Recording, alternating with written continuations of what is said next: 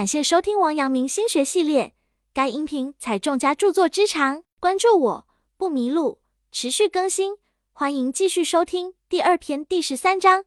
该篇具体讲解王阳明心学内容，有圣贤古训，又有当代意义和举例，一定要认真听讲或者重复去听，并充分结合自身经历和感受，这样才能够更好的领悟心学智慧。第十三章：宠辱不惊，拒留无意。王阳明曰：“当下急去消磨，便是立命功夫。”《道德经》中说：“合抱之木，生于毫末；九层之台，起于垒土；千里之行，始于足下。”合抱的大树是从细小的萌芽生长起来的，九层的高台是从一筐筐土开始堆积而成的，千里的远行是从脚下第一步开始的。又说：“图难于其易，为大于其细。天下难事必作于易，天下大事必作于细。”是以圣人终不为大，故能成其大。难事是由一件件容易的事累积成的，大事也是由一件件细微之事组成的。天下的难事必定是从每一件容易的事做起，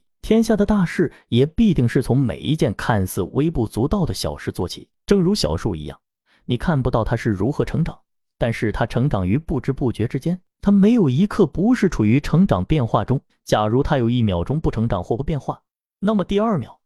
第三秒乃至永远都不会成长或变化。九层的高台，千里的远行，天下的难事无不说明这个道理。也正是由于这个原因，那些成就了伟大功业的圣人，从不好高骛远去做所谓的大事，而是扎扎实实的从身边的每一件小事做起，每时每刻都在努力，活在当下。王阳明说：“我们这些人探索心灵的奥秘，也只是依据各自的能力尽力而为之。”今天的探究到这样的程度，就只依据今天所理解的延伸到底。明天我们的心灵又有新的体悟，那就从明天所理解的延伸到底，这样才是专注于一个目标，踏踏实实的功夫。他认为，初学者对于修心养性的功夫，应当循序渐进，因为人的天赋不一样，领悟能力也不同。如果要求资质较差的学者一开始就去做那些天资很高之人才能做的事，如何能够做得到呢？所以一定要先从细小的地方去进行修养，不管环境怎样，自己只要持之以恒的完善自我，活在当下的每一刻，这样才能以最好的准备来等待机会的到来。活在当下的真正含义即吃饭就是吃饭，睡觉就是睡觉，正在做的事情，正在和你一起做事情的人，都是眼下最重要的，它是直接可以操作的。而若沉湎过去和未来，就会迷失现在的一切，包括自己本身。一位哲学家途经荒漠，看到很久以前的一座城池的废墟。哲学家想在此休息一下，就顺手搬过来一个石雕坐下来，望着被历史淘汰下来的成员，想象曾经发生过的故事，不由得感叹了一声。忽然有人说：“先生，你感叹什么呀？”他四下里望了望，却没有人。正在他疑惑的时候，那声音又响起来。端详那个石雕，原来那是一尊双面神的神像。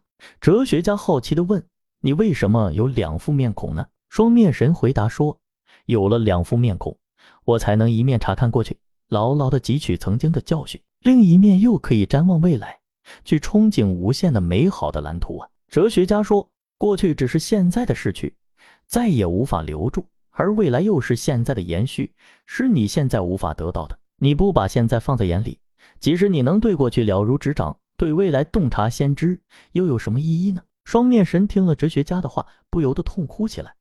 他说：“先生啊，听了你的话，我至今才明白我落得如此下场的根源。”哲学家问：“为什么？”双面神说：“很久以前，我驻守这座城池时，自诩能够一面查看过去，一面又能瞻望未来，却唯独没有好好的把握住现在。结果，这座城池被敌人攻陷了。”曾经的辉煌都成了过眼云烟，我也被人们唾弃而弃于废墟中了。世界上有三种人，前两种人就是和故事中的双面神一样，一种人只会回忆过去，在回忆的过程中体验感伤；另一种人只会空想未来，在空想的过程中不务正事。只有第三种人注重现在，脚踏实地，慢慢积累，一步一步踏踏实实的走向未来。活在当下，就是要你把关注的焦点集中在这些人、事物上面。全心全意、认真去接纳、品尝、投入和体验这一切，它是一种全身心的投入人生的生活方式。当你活在当下，没有过去拖在你后面，也没有未来拉着你往前时，你全部的能量都集中在当下的这一刻，你的生命因此也具有一种强烈的张力。然而，大多数的人都无法专注于当下，他们总是想着明天、明年，甚至下半辈子的事，把生命大部分的气力都耗费在虚妄的未来，却对眼前发生的事情视若无睹。其实，当下的每一步都是未来的阶梯，当下的每一步都重要于昨日、于明日，因而我们应更加看重脚下。看重头顶的晴空，或许人生的意义不过是嗅嗅身旁每一朵绮丽的花，享受一路走来的点点滴滴而已。毕竟昨日已成历史，明日尚不可知，只有当下才是上天赐予我们的最好的礼物。人生无常，很多事情都不是我们能预料的，我们所能做的只是把握当下，珍惜拥有，该做什么就做什么。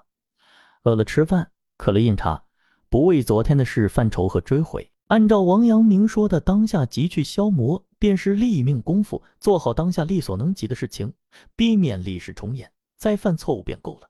否则，下一刻还要为上一刻的过失烦恼，这样人生就无有穷尽的处在为过去烦恼的痛苦之中了。王阳明曰：“置身贤少矣。”人生在世，我们总是避免不了别人对我们做出评价，评价有真有假，有赞誉也有批评。每个人面对评价的想法和反应也有不同。对于别人的评价，王阳明有着自己的思考。王阳明的学生曾经问叔孙、五叔两个人都诋毁仲尼，为什么像孔子这样的大圣人还有人诋毁呢？王阳明在解释这个问题的时候说，毁谤是从外界来的，即使是圣人也免不了。人只应注重自身修养。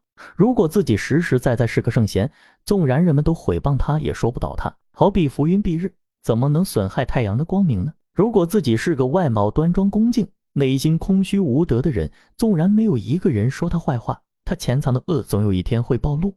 所以孟子说：“有意料不到的赞扬，也有过于苛刻的诋毁。毁誉来自外面，怎么能逃避？只要能够修养自身，外来的毁誉又能怎样呢？”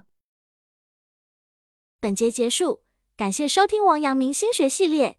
该音频采众家著作之长，关注我不迷路，持续更新，欢迎继续收听。